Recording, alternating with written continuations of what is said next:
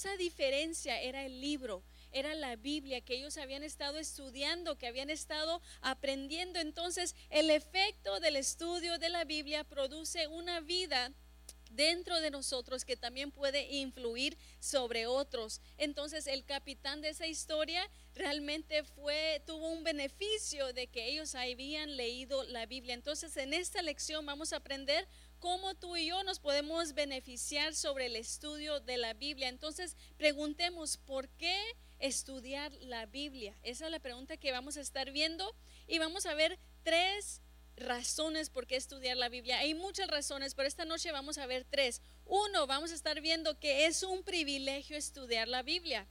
Dos, es una forma de nosotros crecer espiritualmente. Y tres, es un método para poder aprender el plan de Dios para nuestras vidas. Entonces, veamos primero, dijimos, estudiar la Biblia es un privilegio. Piensa por un momento, ¿por qué dirías tú que estudiar la Biblia es un privilegio? ¿Tú por qué piensas que estudiar la Biblia es un privilegio? ¿Alguien que guste compartir?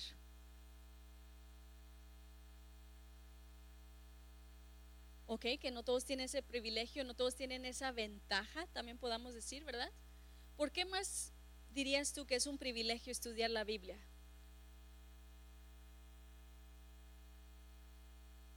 Salvación también, ¿verdad? Entonces, cuando te pones a pensar, ¿verdad? Ponte a pensar, ¿por qué yo tengo un privilegio? ¿Por qué tú tienes un privilegio que alguien más no tiene?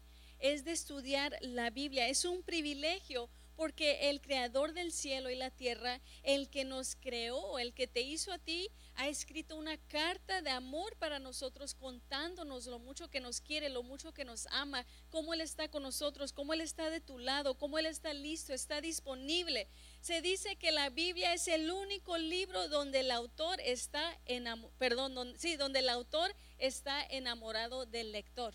De todos los libros que se han escrito en todo el mundo, dice que la Biblia es la única donde el autor está enamorado del lector. Entonces es un privilegio poder leer este, leer este libro que es la Biblia. Y es un privilegio poder saber qué piensa Dios, qué desea Dios el simple hecho que tengamos la Biblia es un privilegio, ya lo hemos visto en otras clases, ¿verdad? Cómo hubo gente que dio su vida para tener la Biblia, cómo se tuvo que traducir la Biblia, cómo se escondía, ¿verdad? Cómo hay personas que aún el día de hoy todavía no tienen una Biblia. La facilidad de tú y yo tenerlo en el celular, de cargarlo a todos lados en cualquier idioma que te lo pueden leer. Entonces es un privilegio. Esta carta que tú y yo llamamos la Biblia es una carta donde Dios mismo nos invita a ser sus hijos y a vivir como Él nos enseña cómo podemos ser los hijos de Dios al aceptar a Jesucristo como nuestro Salvador. Entonces es un privilegio maravilloso el poder aprender de Dios, aprender de sus promesas, es ser amigo de Dios, entrar en sus planes, ¿verdad? Saber qué es lo que Él espera de tu vida, qué es lo que Él quiere que tú hagas, es poder entrar en una intimidad con Dios, con el Creador. Muchos pensarían que es un privilegio, ¿verdad? Que que te inviten unos amigos a cenar. Es un privilegio para mucha gente, ¿verdad? Honores grandes que el presidente los mande a llamar, que los pongan en un canal de televisión, ¿verdad? Que les hagan una entrevista. Para mucha gente esos son privilegios, pero yo creo uno de los mayores privilegios es conocer a Dios y conocer su palabra. Entonces vamos a entrar en unas preguntas, vamos a ver si estamos poniendo atención. Vamos a hacer un repaso rápidamente. Una pregunta, uno de los mayores privilegios que una persona puede recibir es un mensaje personal de A, el presidente de su país, B, su mejor amigo o C, Dios. ¿Cuál es tu respuesta? Dios, ok, ese es uno de los mayores privilegios que tú puedes recibir, recibir un mensaje personal de Dios. Vamos a otra pregunta. ¿Cuáles de las siguientes oraciones nos dicen por qué es un privilegio estudiar la Biblia? Hay más de una respuesta. A, es una carta personal de Dios para cada uno de sus hijos. B, Dios quiere decirte cosas acerca de usted mismo y sobre él. O C, porque Perla sí lo dice. ¿Cuáles son las respuestas? Es C, ¿verdad? Es A y B, esas son las, eh, porque es un privilegio, ¿verdad? Porque la, es una carta personal de Dios, porque Dios quiere eh, decirte cosas acerca de ti mismo. Entonces, en primer lugar, ¿por qué estudiar la Biblia? Porque es un qué? Privilegio, ¿ok? Tómalo como un privilegio. Tú tienes un privilegio. En segundo lugar, ¿por qué estudiar la Biblia? Es, es una forma de crecer espiritualmente. Un niño sano va a crecer, ¿verdad? Un niño que está comiendo bien, que está haciendo su ejercicio, que se está desarrollando, tiene que crecer, va a crecer mentalmente, va a crecer este, físicamente, tiene que ver crecimiento y es lo mismo en la vida espiritual. Si queremos crecer espiritualmente, tenemos que comer nuestra comida espiritual y nuestra comida espiritual es la Biblia. Es lo que nosotros necesitamos para crecer. Cuando tú estudias la Biblia, entonces vas conociendo a Dios, qué es lo que Dios quiere de ti, cómo quiere que Dios quiere que tú cambies, cómo Él quiere que tú vivas, cómo Él quiere que tú pienses, qué decisiones Él quiere que tú tomas. Tú tienes que leer la Biblia, estudiar la Biblia para poder crecer. Como por ejemplo, yo creo si vemos, ¿cuál es la siguiente? Debería haber una imagen. Bueno, creo que no es la siguiente, pero al, más adelante vamos a ver una imagen. Ah, ahí la podemos ver. Sí, es una Biblia literal, ¿verdad? Pero lo están tomando como si fuera una comida, porque es una comida espiritual. Como cuántas veces se dice, ¿no? ¿Cuántas veces comemos al día? El desayuno, la comida, la cena. Unas personas comen una vez al día, otros tres veces, unos, ¿verdad? Cinco o seis veces al día. Bueno, porque te tienes que nutrir. ¿Verdad? Tienes que comer, tienes que poder crecer y es lo mismo, es lo mismo cuando estudiamos la Biblia tenemos que crecer. Entonces, toma esa imagen, ¿verdad? Como tómalo en tu mente de que cuando tú lees la Biblia es que tú vas creciendo. Ahora vamos a leer Efesios capítulo 4, los versículos 15 al 16. Ahora note que nada, nada más puse el versículo ahí arriba. No eh, la cita bíblica, no puse todo, ¿verdad? escrito ahí porque quiero que nosotros abramos nuestra Biblia, cada quien si tiene su Biblia, si lo tienes en el celular, si lo tienes en donde lo tengas. Vamos a Efesios capítulo 4, este, los versículos 15 al 16. Así si no leyeron la Biblia toda la semana, hoy la vamos a leer, ¿verdad? Efesios capítulo 4, los versículos 15 al 16.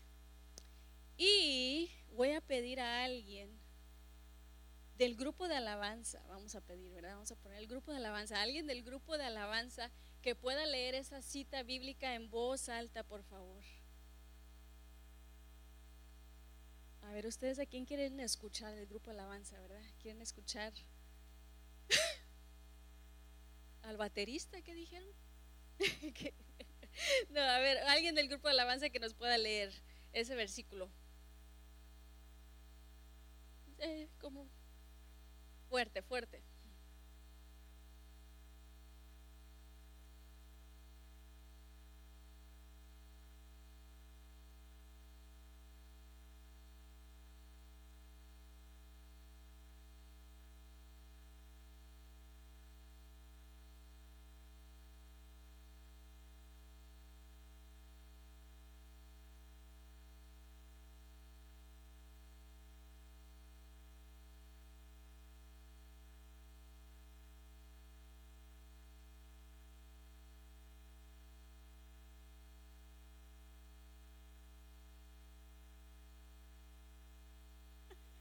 En inglés, edificándose. Entonces dice ahí que siguiendo la verdad en amor crezcamos en todo aquel que es la cabeza, que es Cristo. Y eso es lo que queremos enfocarnos, crezcamos. Dice que tenemos que crecer en Cristo, pero la única manera de crecer en Cristo es estudiar la Biblia. Sí, cada quien individualmente, cada quien en su tiempo este personal con Dios, cada quien en su devocional con Dios, digamos porque no es solamente, ¿verdad?, cuando venimos a los servicios. Hay mucha gente que cuando viene a la iglesia, ahí quiere ponerse a leer toda la Biblia. No, ¿verdad? No, es el tiempo, tú tienes que tener tu propio devocional con Dios, tu propio tiempo con Él. Entonces dice, crezcamos en todo en aquel que es la cabeza. Tenemos que crecer. Entonces, nuestra comida espiritual es la Biblia y la comemos cuando nosotros estudiamos, como vimos en la imagen. A medida que tú y yo vamos estudiando, vamos conociendo mejor a nuestro Salvador Jesucristo y este conocimiento nos ayuda a crecer y a ser cristianos más fuertes. Ahora vamos a ver también Efesios capítulo 4, unos versículos antes que el versículo 13 y el versículo 14. Ahora vamos a pedir a un miembro del grupo de, ¿dónde vamos a escoger? De Ujieres. Alguien en el grupo de Ujieres que nos pueda leer esos versículos de Efesios capítulo 4, versículos 13 y 14.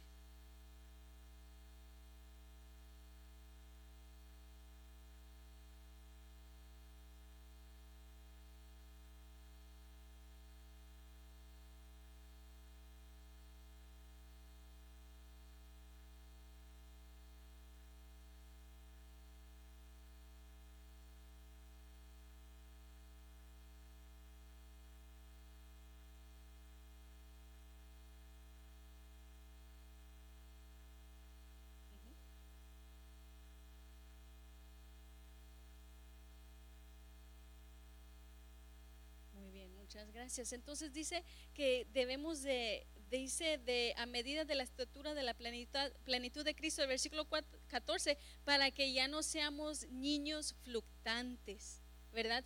O sea, que tú y yo ya no seamos cristianos niños, cristianos bebés, cristianos, ¿qué quiere decir fluctantes? Que se están a donde lo lleva, ¿verdad? donde la lleva la marea, donde lo lleva el viento, viene una temporada difícil en tu vida, te mueves, ¿verdad? O sea, dice para que no seamos niños fluctantes, llevados por doquiera que de todo viento de doctrina. Por eso tenemos que estudiar la Biblia, conocer la Biblia. Dice, ah, porque hay hombres que llegan a engañar y emplean con astucia las artimañas del error. Si tú no sabes lo que crees, como nos enseñó el pastor, cualquier persona puede llegarte a decir cualquier cosa. Mira, estuve viendo el otro día en el Netflix, salió una nueva serie eh, sobre eh, la religión de, se llamaba la Iglesia Fundamentalista de Jesucristo de los Santos de los Últimos Días. Eh, son personas que viven en un lugar donde se visten todos de una sola manera, ¿verdad?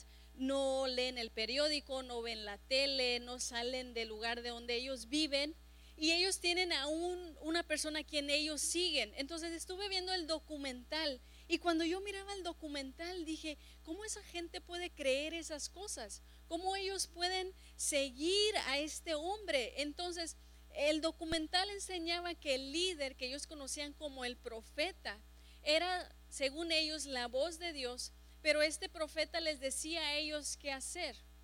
En la religión esa, era una religión donde un hombre podía estar casado con tres, cuatro, cinco, diez mujeres a la vez. Entonces, en la religión de ellos, que según ellos lo que estudiaban, cuantas más mujeres o esposas tenías y más hijos tenías, más probabilidades tenías de ir al cielo. Y la gente cree eso, ellos creen eso simplemente porque el profeta de ellos se los dice. Y decía que en el documental que el profeta de ellos llegó a tener hasta 20 esposas y más de 60 hijos. ¿Por qué? Porque la idea de ellos, no sé de dónde vino, ¿verdad? Es de cuantos más esposas y más hijos, más posibilidades de llegar al cielo. Ahora, el hijo de ese profeta, cuando él falleció, ah, y ellos pensaban que el profeta nunca iba a morir, para ellos nunca iba a morir, pues se murió el profeta y ellos pensaban que iba a resucitar, que iba a regresar otra vez a la vida. La cosa que no regresó, siguió su hijo ahora de líder, líder y este hijo, el líder, imagínate cuántas esposas tenía. Dame un número, cualquier número que se te viene a la mente. 87 esposas tenía este hombre. Porque según, ¿verdad? Una vez más, cuanto más mujeres, esposas y esto y lo otro. Y la cosa es que el profeta asignaba quién se casaba con quién.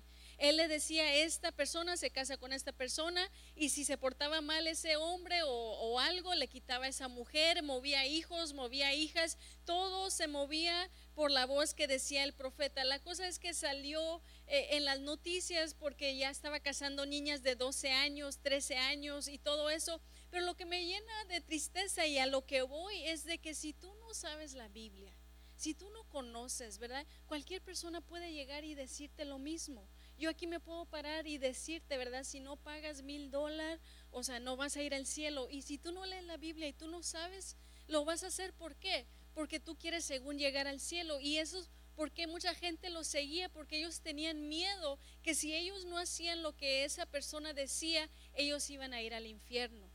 Entonces nosotros tenemos que estudiar la Biblia, conoce bien la Biblia, cuántas cosas están saliendo ahora, ¿verdad? Cuántas eh, iglesias que ahora permiten en sus altares cosas que Dios nunca ha probado.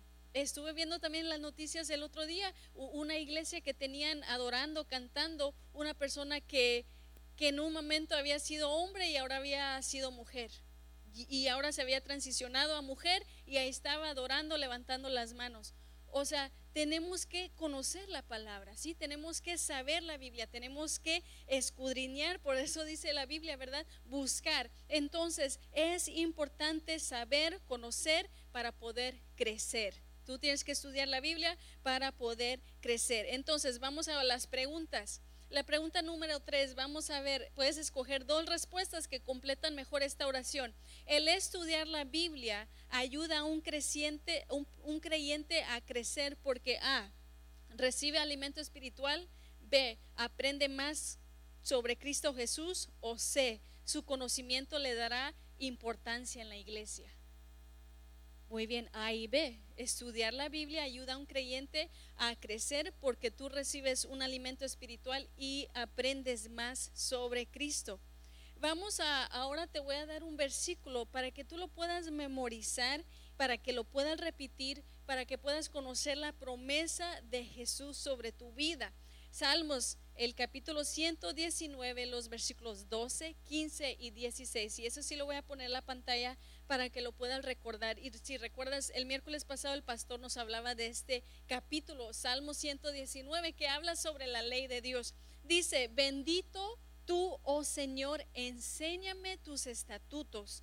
En tus mandamientos meditaré, consideraré tus caminos, me regocijaré en tus estatutos, no me olvidaré de tus palabras. Sí, que esa tú te puedas memorizar estos versículos, que tú lo puedas repetir y decirle a Dios todas las mañanas, todas las tardes, todos los días y decirle a Dios, enséñame tus estatutos. En otras palabras, enséñame tu, tu, camino, ¿verdad? Enséñame lo que tú tienes para mi vida. Yo quiero, quiero meditar en tus ah, mandamientos, quiero este, considerarte considerar tus caminos. Quiero regocijarme en tu palabra, no quiero olvidarme de tu palabra, que tú le puedas decir eso siempre a Dios. Ahora, la tercera razón por qué estudiar la Biblia es porque es un método para aprender el plan de Dios para nosotros.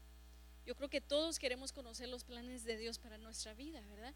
Queremos saber qué es lo que Dios piensa de nosotros, qué es lo que Dios quiere de nosotros. Entonces la Biblia es esa carta porque nos cuenta del amor de Dios para nosotros y nos da instrucciones sobre cómo debemos de vivir. Y la Biblia promete que algún día nosotros viviremos en la eternidad con, con Dios.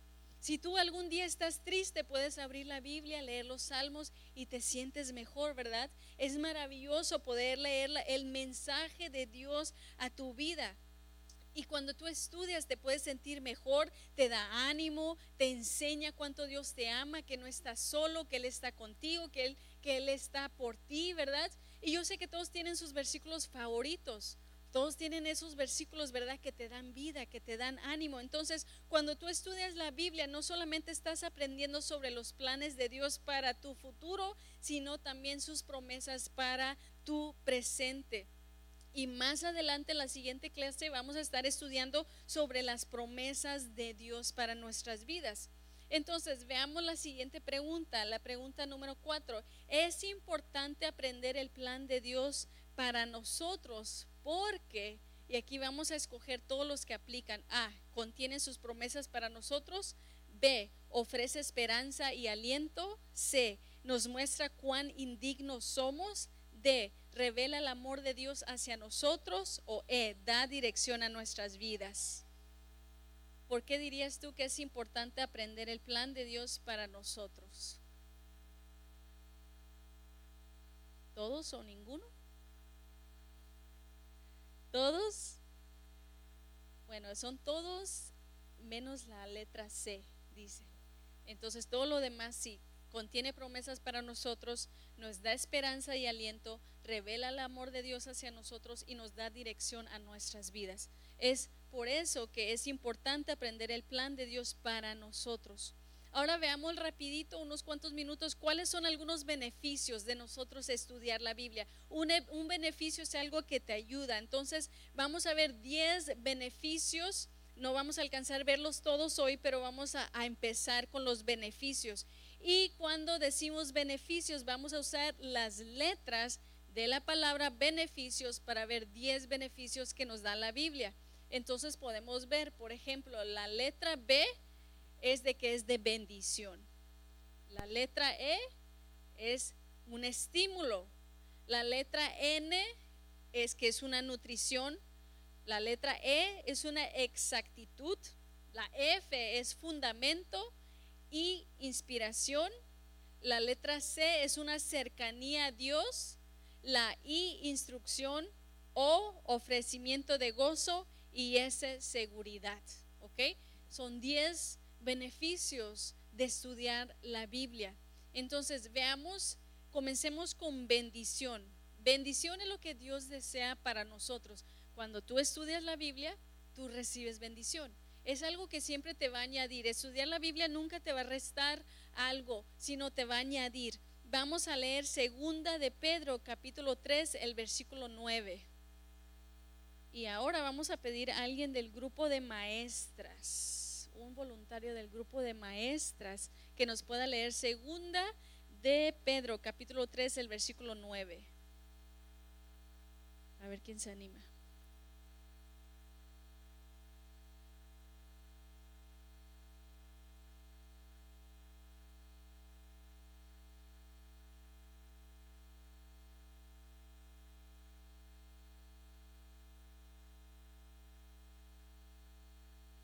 Muy bien, ¿verdad? Esa es una diferente versión, hay diferentes versiones. Entonces, un, un, beneficio, podemos, perdón, un beneficio es de que es una bendición. Estudiar la Biblia es una bendición. Entonces dice Dios aquí que Él está siendo paciente con nosotros. Y esa es una bendición, es una bendición que Él nos está esperando. Dice aquí que Él quiere que todos sean salvos, que todos quieran conocer a Dios, que todos quieren aceptar a, a, Jesús como su Señor y Salvador. Entonces, entonces la Biblia nos ofrece la bendición más grande y ese es el perdón de nuestros pecados y la vida eterna. Es una bendición tener la Biblia, es una bendición conocer la Biblia, es una bendición estudiar la Biblia porque nos ofrece esta oportunidad, podemos decir, de, de ser perdonados por nuestros pecados. Vamos a ver Ezequiel capítulo 34, el versículo 22 y 26. Vamos a ver qué más, por qué más es de bendición o qué podemos aprender de las bendiciones de Dios. Ezequiel capítulo 34, versículo 22 y 26, vamos a pedir ahora un varón, uno de los, un miembro del grupo de varones que nos pueda leer estos versículos.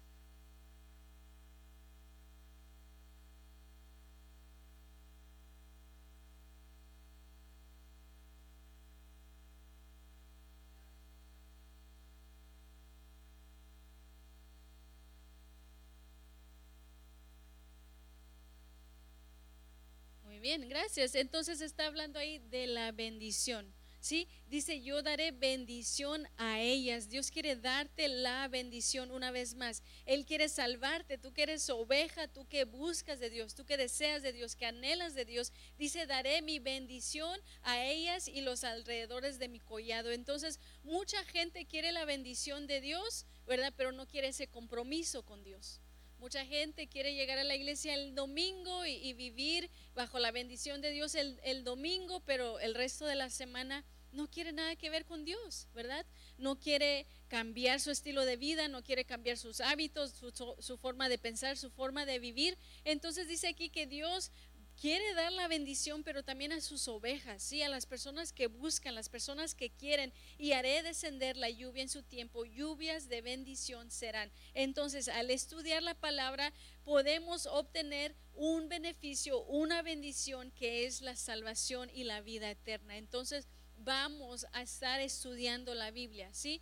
Vamos a abrir la Biblia y el último que vamos a poder ver es la letra E. E significa estímulo. La palabra de Dios está lleno de estímulo, en otras palabras, de ánimo. ¿sí? De, ayudarte, de animarte, de levantarte. En la Biblia nos muestran ejemplos del cariño de Dios, de sus promesas, de cómo Él nos cuida. Por este, el apóstol Pedro nos ha dado un versículo muy hermoso. A ver, y este sin buscarlo, lo voy a decir y a ver si ustedes lo pueden terminar.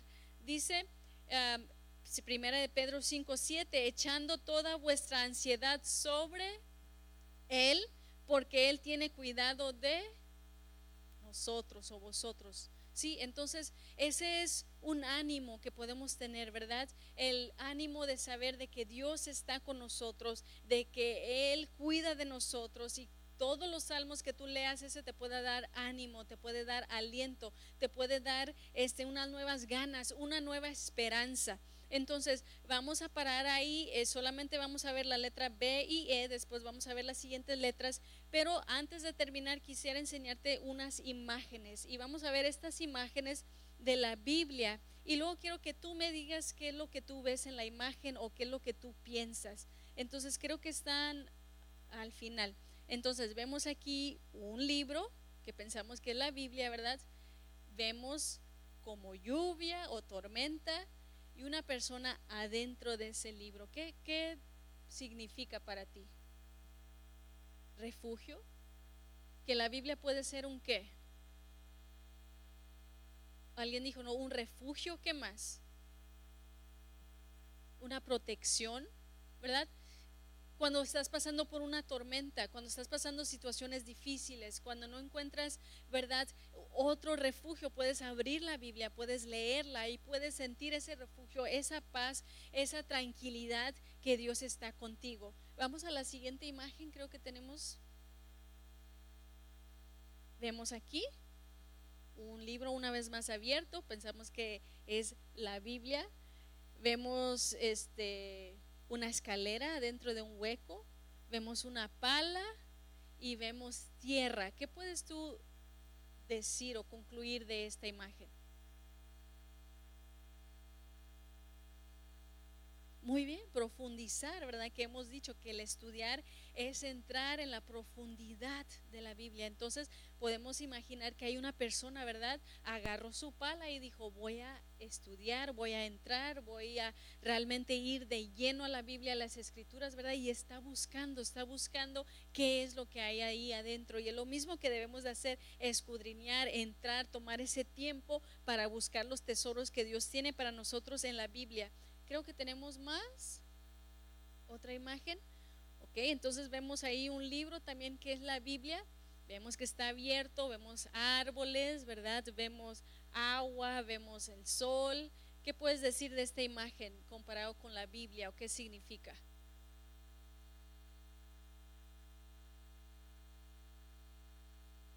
Muy bien, vida, ¿verdad? Podemos decir vida, trae vida, trae frescura, trae algo nuevo, trae un nuevo día, una nueva oportunidad, ¿verdad? Trae colores, trae riquezas. Es, no, es, no es negro, ¿verdad? No es triste, es algo nuevo, una nueva vida, es una nueva oportunidad, una nueva esperanza en Dios. Y no sé si tengamos más o creo que, ok, vemos aquí esta otra imagen también.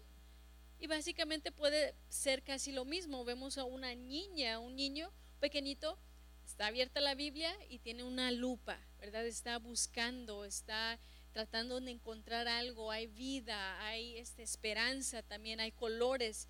Creo que hay uno más. Esta imagen, vemos una madre, tiene también su Biblia, está poniendo páginas para que esa niña pueda caminar. ¿Qué dirías tú que podría significar eso? Guianza, el camino, enseñanza, ¿verdad? enseñarle a los hijos que en la Biblia está el camino, enseñarles el camino que ellos deben de seguir, caminos este que ellos están confiados en ello. Entonces también hay que enseñarle a los hijos a estudiar la Biblia, a leer la Biblia, a eh, buscar las, podemos decir, respuestas de la vida dentro de la Biblia. Entonces estamos viendo los beneficios del estudio bíblico. La siguiente semana vamos a continuar aprendiendo más. Te invito a que te pongas de pie y vamos a orar, vamos a darle gracias a Dios. Señor, te damos gracias porque eres bueno. Gracias porque hoy hemos aprendido que estudiar tu Biblia es un privilegio. Ayúdanos a ver eso como un privilegio, que no lo veamos como algo que tú solamente mandas que nosotros hagamos, que no lo veamos como algo que es aburrido, como algo que, que que tú nos demandas que nosotros hagamos, sino de que nosotros crezca en nuestro corazón el deseo de poder estudiar la Biblia, de conocer que es un privilegio, Señor. Tener tus palabras, tu carta de amor hacia nosotros es un privilegio, Señor. Ayúdanos también a entender que es una forma de crecer espiritualmente